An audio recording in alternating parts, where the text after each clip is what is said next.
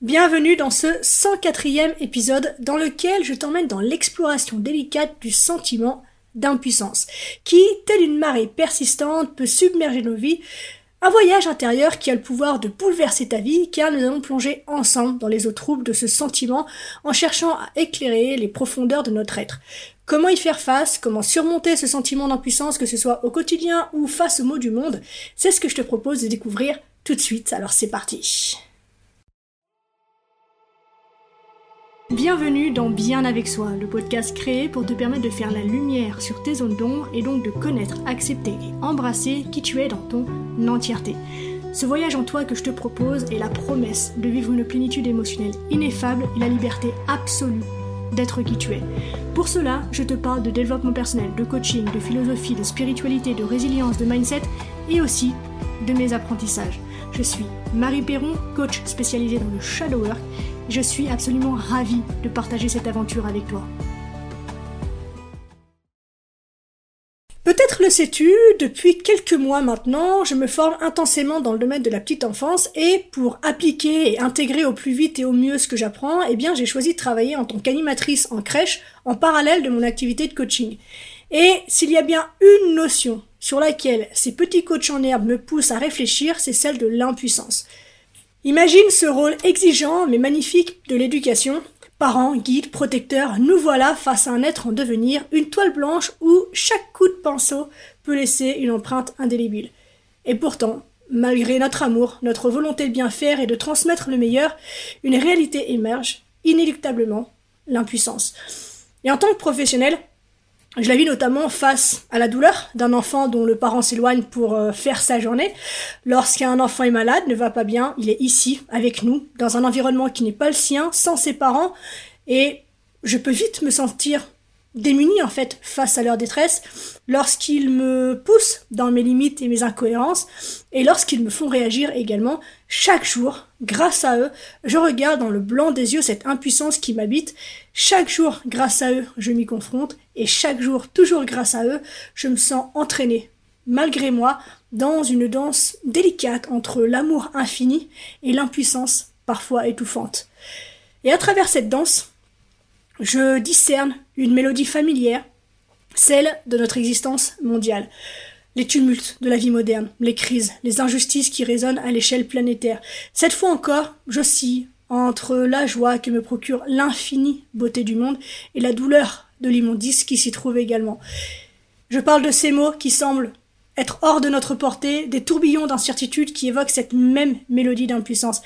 Et c'est là que réside notre point de départ pour aujourd'hui, une analogie subtile entre la manière dont nous élevons nos enfants et comment nous faisons face aux défis du monde. Pour y voir plus clair, je te propose une petite métaphore. Imagine l'impuissance comme un océan immense et insondable. Lorsque tu regardes tes enfants, tu es sur le rivage de cet océan, les vagues de leur propre existence déferlant à tes pieds. Tu désires les guider, les protéger, mais parfois ils s'éloignent, inexorablement dans ces eaux profondes, te laissant seul sur la plage, imprégné de cette sensation d'impuissance. Et pendant ce temps-là, loin sur l'horizon, le monde entier semble flotter sur ce même océan tumultueux. Les problèmes du monde, vastes et complexes, se déroulent comme une tempête lointaine et qui pourtant est proche de toi lorsque tu vois tes enfants s'éloigner dans cet océan. Nous sommes sur la plage de notre propre existence, scrutant l'horizon avec un sentiment mêlé de désir et de découragement. Et donc, la question que nous nous posons, c'est comment pouvons-nous, simples individus, espérer changer le cours de cette mer déchaînée? Et c'est là que trois idées majeures, murmures de sagesse ancienne, émergent de l'ombre dans le bruissement des vagues. Toutes trois me viennent de ma pratique des arts martiaux et épousent tout à fait, je trouve, la philosophie que j'ai à cœur de te transmettre. La première idée, et je crois que c'est la plus importante. Donc, si tu dois couper cet épisode, coupe-le juste après, parce que l'idée principale du jour est vraiment là. Et cette première idée, c'est l'humilité. Pour moi, on ne peut pas transformer l'impuissance sans humilité. Puisque l'humilité, c'est être capable de mettre son orgueil de côté. Et je suis convaincu que dans l'impuissance, notre orgueil est en première position. Be water, my friend, disait Bruce Lee. Euh, prends la forme de la vie à chaque instant sans pour autant te laisser jaillir hors de ton sillon et de ta voix. Sois cette eau qui coule à travers un fleuve paisible, placide et harmonieux et permet ainsi de nourrir la nature et l'environnement. Lorsque le niveau de ce fleuve est normal, l'eau atteint naturellement la rive pour étancher la soif des animaux, abreuver la flore et favoriser cet équilibre idéal, cette harmonie que tout fonctionne ensemble. En revanche, quand le fleuve se gonfle et devient arrogant, certes son débit est puissant, mais il n'abreuve plus, il noie. L'équilibre est rompu, tout change, la force des eaux déchaînées ravage tout sur son passage. Elle retourne la terre, détruit les environnements et affecte tous les êtres vivants. Pour pousser un peu plus loin et un peu plus subtilement cette métaphore, je te propose d'aller voir du côté du yiking.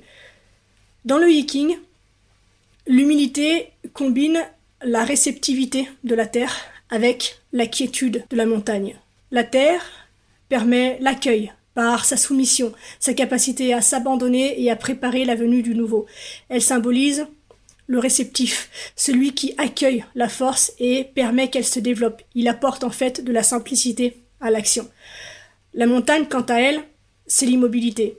Qu'importe que le vent hurle, la montagne jamais ne ploie devant lui. La montagne, donc, c'est ce qui est protégé proche du ciel.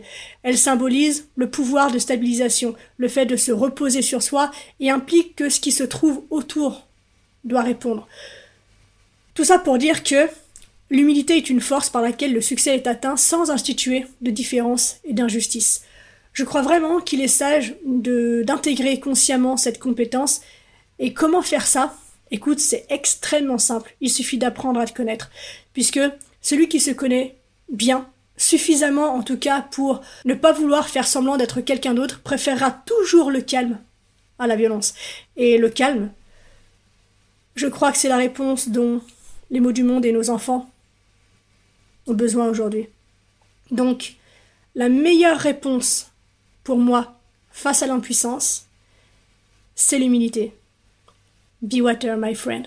La deuxième idée, c'est que lorsque le vent de l'impuissance fait rage, je t'invite à te tourner vers l'équilibre des opposés complémentaires.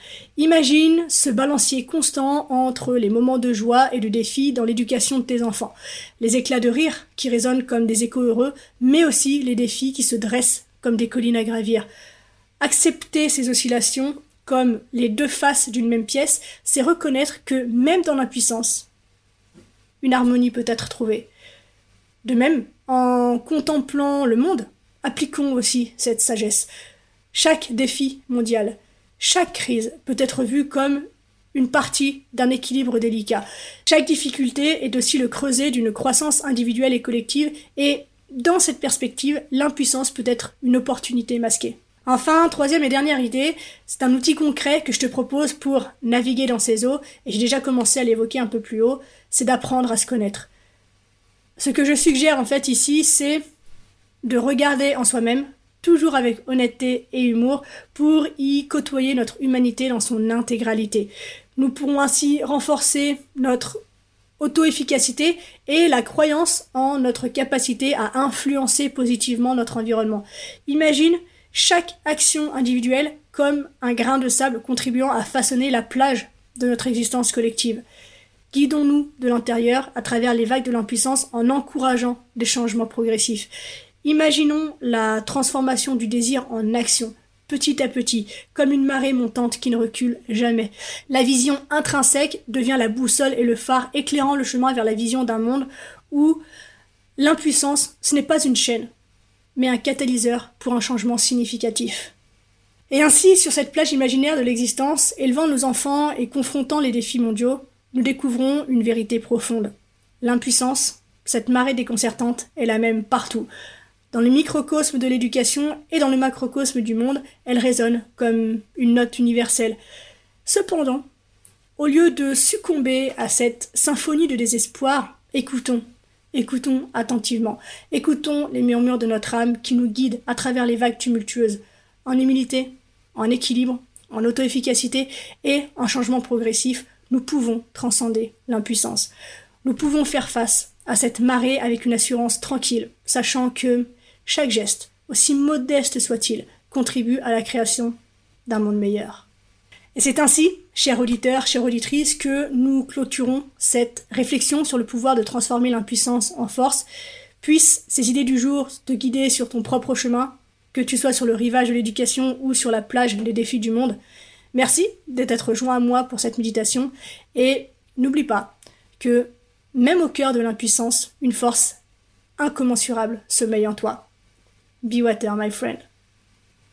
On arrive déjà à la fin de cet épisode. Merci de l'avoir écouté jusqu'au bout. J'espère qu'il t'a plu. Si c'est le cas, n'hésite pas à me le faire savoir en mettant un petit commentaire, un petit pouce bleu ou 5 étoiles sur la plateforme d'écoute de ton choix. C'est le moyen le plus simple dont tu disposes pour m'encourager à continuer sur cette voie et à mettre en avant le contenu pour que de plus en plus de personnes puissent y avoir accès. Merci infiniment pour ta contribution. On se retrouve très vite dans un prochain épisode. D'ici là, bien sûr, prends soin de toi, sois reconnaissant envers la vie et surtout n'oublie jamais que tu es la personne la plus importante de ta vie et que de ce fait, tu mérites ce qu'il y a de meilleur. Je nous aime. À la.